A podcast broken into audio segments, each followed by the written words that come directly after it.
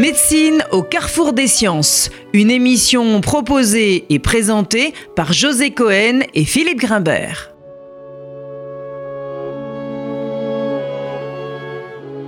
Bonjour et bienvenue sur RCJ. Aujourd'hui nous recevons euh, Laura Spinet autour de son livre publié aux éditions Albin Michel, La grande tueuse, comment la grippe espagnole a changé le monde. Alors émergeant au sortir de la Première Guerre mondiale, la grippe espagnole serait responsable de la mort de 50 à 100 millions de personnes dans le monde, soit dans son estimation haute, plus que la somme des victimes des deux guerres mondiales réunies. Alors ce chiffre vertigineux place la grippe espagnole comme la plus grande pandémie que l'humanité n'ait jamais connue.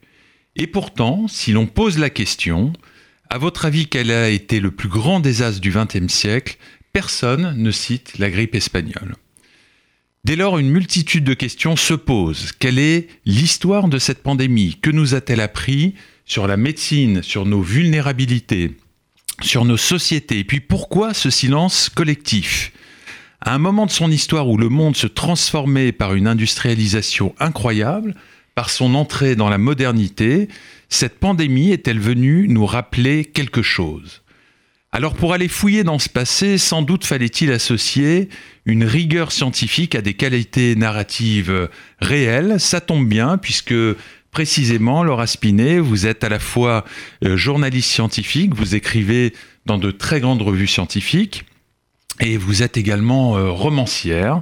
Donc euh, Laura Spinet, bonjour. Merci d'avoir répondu à notre invitation. Et commençons, si vous le voulez bien, par une question toute personnelle. Comment en êtes-vous arrivé à vous intéresser à la grippe espagnole et quelle a été d'une façon générale votre démarche C'est une excellente question.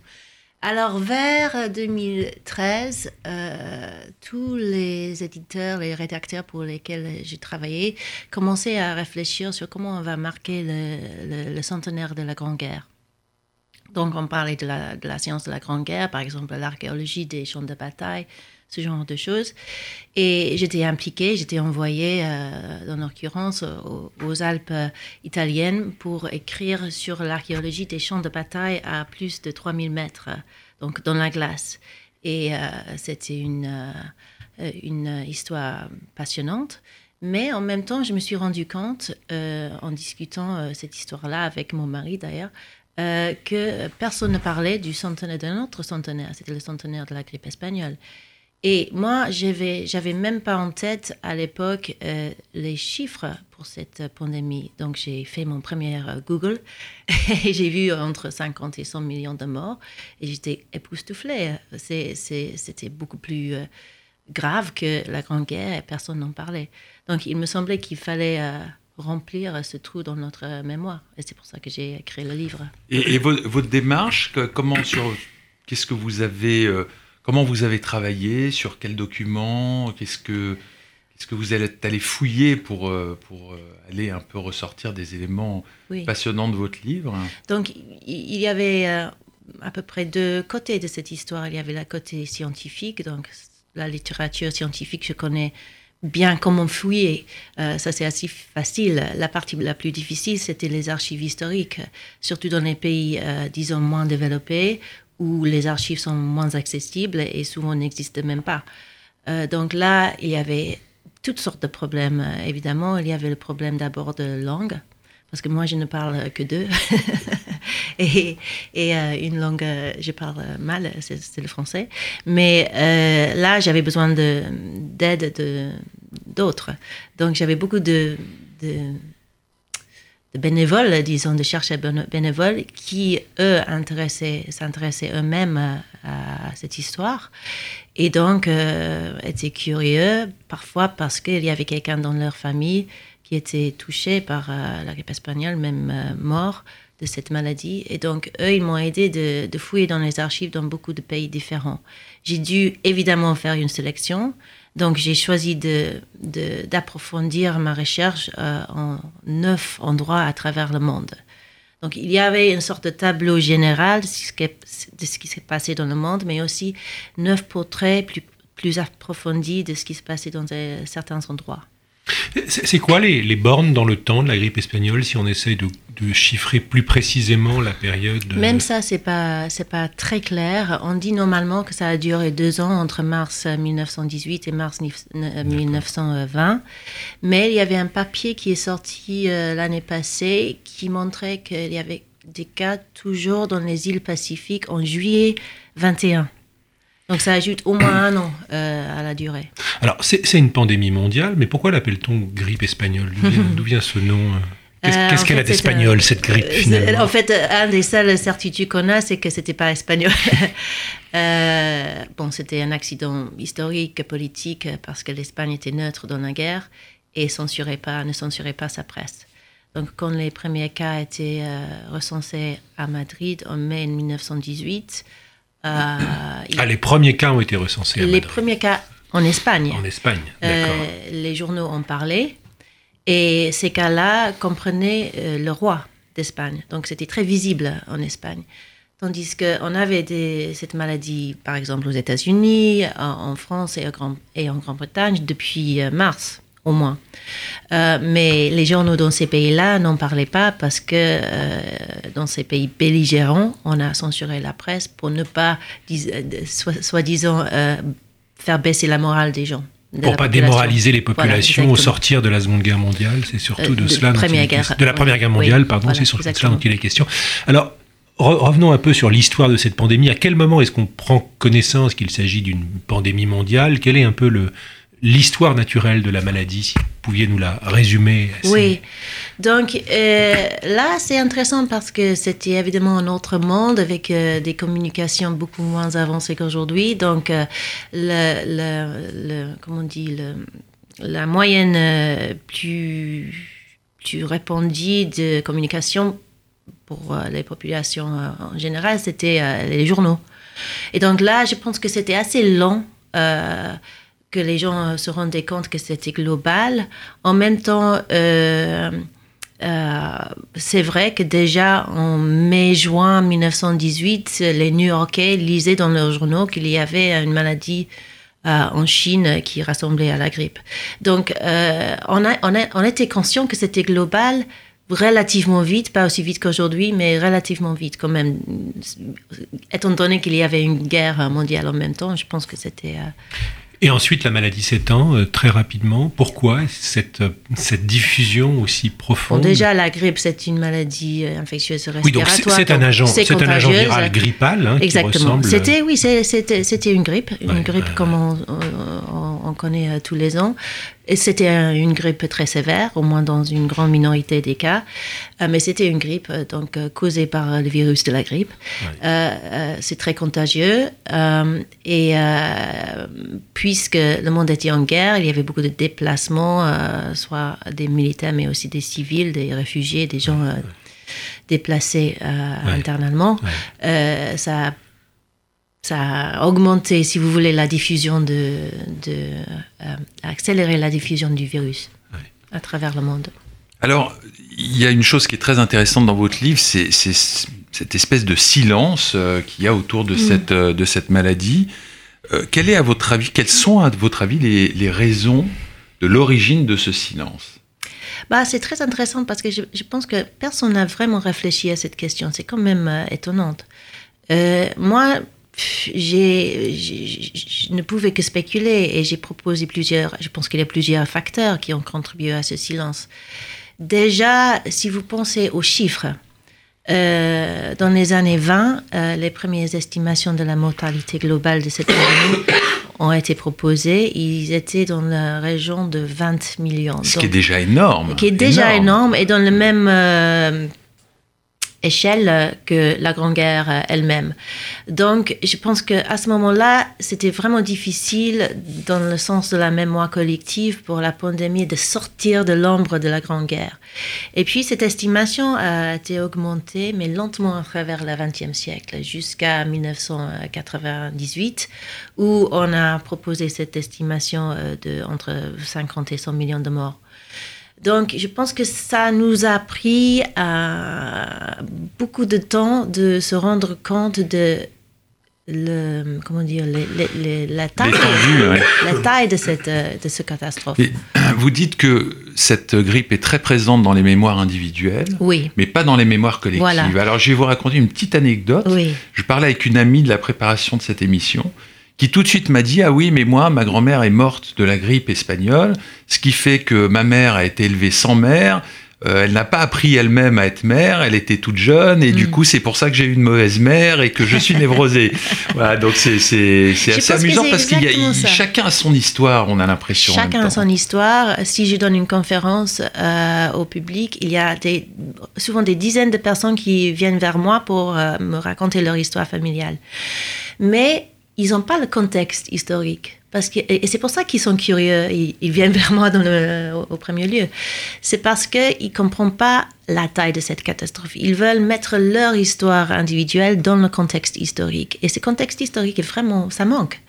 Et je pense que c'est compréhensible si on regarde, par exemple, en France. Il y, a, euh, il y avait dans les années 20 et 30 euh, beaucoup de monuments. Je pense qu'il y a 170 000 monuments euh, à peu près à la Première Guerre qui ont été construits dans ces années-là. Oui, parce qu'il y a une politique très active de. Exactement, oui, ça c'est notre histoire. Mm. Et presque tous, tous les monuments sont toujours debout. Mm. Il y a un seul monument à la grippe espagnole en France dont, je, dont j'ai connaissance, dans les, les, les Jura. Mais voilà, il n'y a pas de il n'y a pas de, de souvenir dans le paysage, dans notre paysage, et surtout pour les générations qui n'ont pas vécu cette catastrophe, de leur rappeler ce qui s'est passé. Mhm. Et donc, ils ont hérité les mémoires euh, familiales des gens qui ont euh, soit survécu à la grippe, soit, soit morts, mais ils n'ont pas le contexte. Alors, il y a une chose quand même qui, qui, qui pose question, c'est que vous-même, vous avez étudié, vous nous avez dit en introduction, plusieurs sites c'est hmm. une pandémie euh, mondiale. Euh, est-ce que ce silence est euh, présent partout dans, dans, dans tous les, les, pays ou toutes les régions que vous avez évoquées Parce que on peut imaginer qu'en France, la grippe espagnole a tué finalement très peu de gens par rapport à la guerre. Mais ça n'a pas été le cas partout. Non. Par exemple, en Espagne, qui n'était pas impliquée, je, pense qu'il y a un paradoxe là qui est très intéressant, c'est que euh, les pays où les chiffres sont les plus riches, détaillés, sont les pays qui ont été les moins touchés. Quand on y réfléchit, c'est assez logique. C'était les pays les plus avancés, les plus riches, qui ont pu mieux gérer euh, la pandémie, donc qui ont subi les taux de mortalité les plus bas. Les continents comme l'Asie et l'Afrique, qui ont eu les taux de mortalité les plus élevés, euh, ont aussi euh, les archives les plus pauvres. Euh, donc là, il y a ce, sorte de, contradiction où il y a moins de recherches dans les pays qui ont été les plus touchés. Mais en même temps, c'est intéressant. Par exemple, si vous regardez dans la littérature, je donne un exemple nigérien. là, il y a un riche tradition de, comment dire, storytelling euh, en anglais. Et là, euh, narration, la pandémie est très présente. Hein. Et je pense que euh, je pense que dans les pays qui ont été les plus touchés, on va découvrir dans les années à venir, parce qu'il y a très peu de recherches dans ce, sur ce sujet, que la mémoire est plus vivante. Mais, mais peut-être pas dans les archives, peut-être pas dans les chiffres, disons, médicaux, mhm. épidémiologiques. Dans des registres épidémiologiques en tant que tels. C'est une maladie euh, qui va avoir des conséquences politiques et économiques particulières dans les pays développés. En, clair, comment est-ce qu'on s'organise dans les, disons, dans les systèmes de santé les plus proches de nous aujourd'hui face à cette pandémie en 1918 Est-ce que vous pouvez nous raconter comment les choses se sont... Oui. En général, la réponse médicale était euh, euh, n'était pas très efficace en fait. Et, ça aussi, c'est assez logique quand vous pensez que euh, le concept d'un virus était assez euh, mal compris. C'était nouveau. Les premiers virus ont été identifiés à la fin du 19e siècle et presque tous les médecins du monde croyaient qu'ils avaient affaire à une maladie bactérienne. Euh, en 1918. Donc, ils n'avaient pas de tests diagnostiques fiables, ils avaient très peu de, de, traitements de, médicaments efficaces. Euh, presque tout ce qu'ils avaient, c'était l'aspirine, euh, le médicament miraculeux. mais voilà, ils étaient assez inefficaces face à, cette maladie à l'époque. Et alors, qu'est-ce qu'on sait de ce, virus sur le plan un peu plus scientifique? Quand est-ce qu'on a isolé ses caractéristiques et les raisons de sa pathogénicité extrême? On en sait un peu plus aujourd'hui donc, on a, on a séquencé le, virus qui a causé la grippe espagnole euh, dans les années 90. Euh, je pense qu'on s'interroge toujours euh, sur la question de sa pathogénicité. C'est clair qu'il y a des facteurs euh, euh, particuliers à ce virus qui peut-être expliquent sa virulence. mais il y a toutes sortes de théories aussi qui impliquent l'environnement, par exemple, et les facteurs dans la haute, l'être humain, qui pouvait aussi expliquer sa virulence, parce que c'était vraiment une anomalie, la, grippe espagnole. Euh, si vous pensez qu'on a eu euh, cinq pandémies depuis les années 1890, euh, aucun, aucune de ces, ces, pandémies a tué plus de 2 millions de personnes sauf euh, la grippe espagnole qui a tué 25 euh, fois. Oui, rappelez par euh, exemple le nombre de morts pour la pandémie du sida à son apogée, c'est combien de personnes Pour le sida, est-ce qu'on est à 30 000 maintenant, je crois, à peu près? Évidemment, c'est beaucoup plus lent, c'est chronique, c'est pas une maladie qui vient, qui non, c'est pour tue et qui part, repart, mais oui.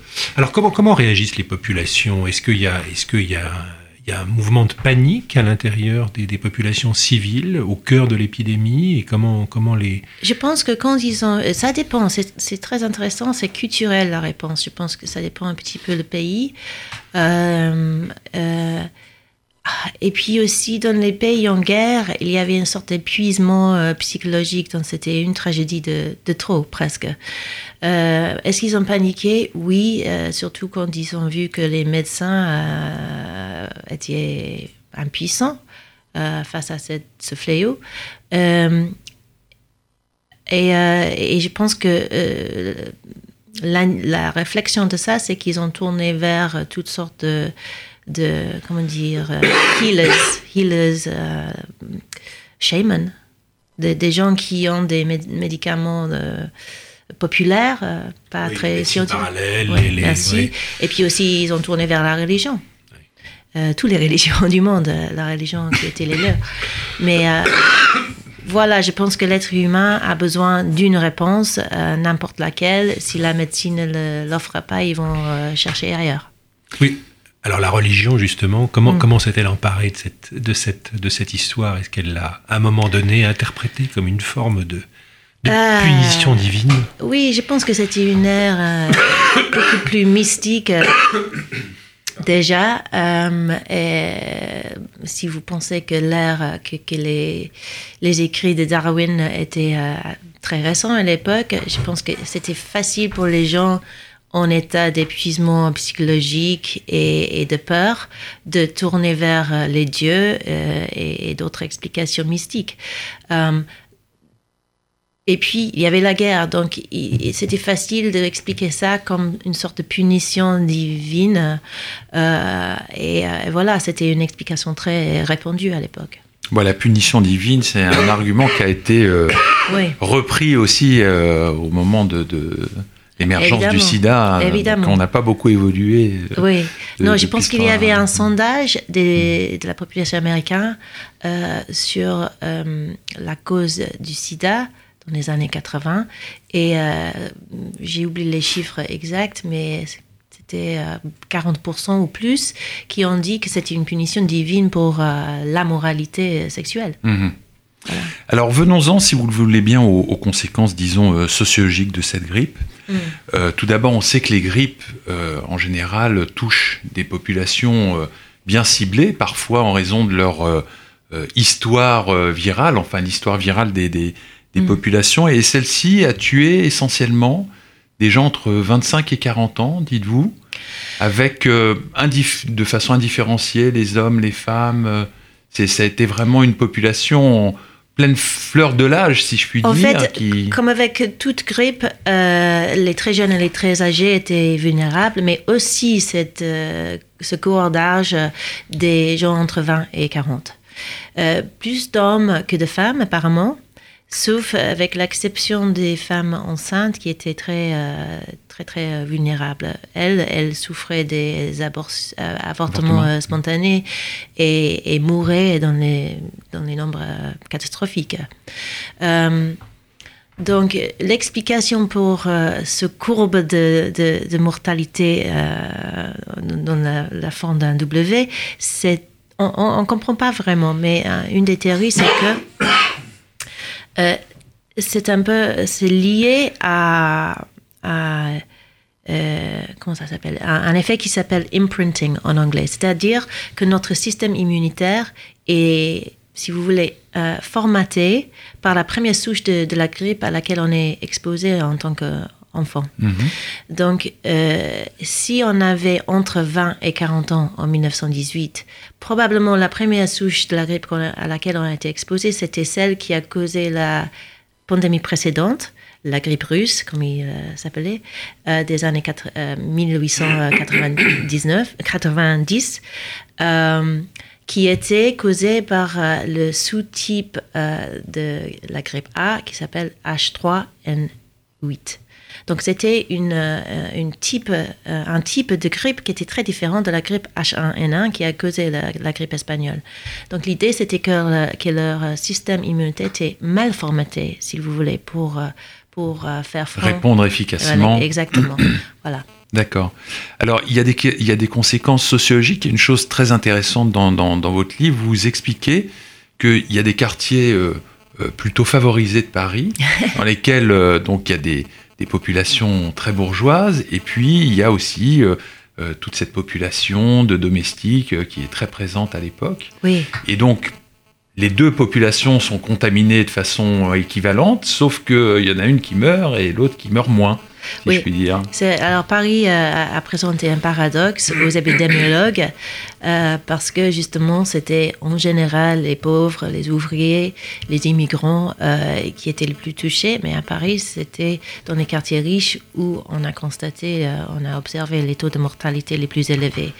et quand ils ont regardé de plus près, ils ont vu qu'en fait, c'était pas, si vous voulez, les propriétaires des appartements de luxe qui mouraient dans les quartiers riches, c'était euh, plutôt les domestiques dans les chambres de bonne, mhm. euh, où il faisait froid, où euh, bon, ils travaillaient des longues heures et étaient très souvent mal nourris, donc et exposés à d'autres maladies aussi, comme par exemple la tuberculose. Donc c'est pour toutes les mêmes raisons en fait qu'on remarque ces, ces, ces patterns dans les chiffres à Paris qu'ailleurs. D'accord. Alors il y a une chose un peu euh, euh, amusante euh, aussi, c'est le nom qu'on donne aux grippes. Alors vous dites maintenant, aujourd'hui, on donne plus de nom aux grippes. et pourtant, cette. alors bon, ça, c'est une, première, une première question, une première remarque. Et puis, l'autre aussi, c'est qu'en fait, cette grippe espagnole, vous expliquez qu'elle a eu plein de noms. Oui. J'ai pas compris exactement quand vous dites qu'on donne plus de noms. Euh, Aujourd'hui, on n'appelle plus la grippe, euh, on la grippe de, Rouen ou la grippe de je sais pas quoi. C'est vrai que l'OMS, l'Organisation mm. mondiale de la santé, essaie d'empêcher euh, cette stigmatisation des souches qui surgissent. Voilà, exactement. Mais, est-ce qu'il réussit Ça, c'est une autre question. Bon, pour la grippe espagnole, c'est vrai que quand la maladie a surgi dans des pays très différents dans le monde avec les cultures et la compréhension des maladies infectieuses très différentes, Mhm. elle a attiré des noms très différents qui reflétaient, si vous voulez, euh, leur compréhension euh, à l'époque de cette maladie.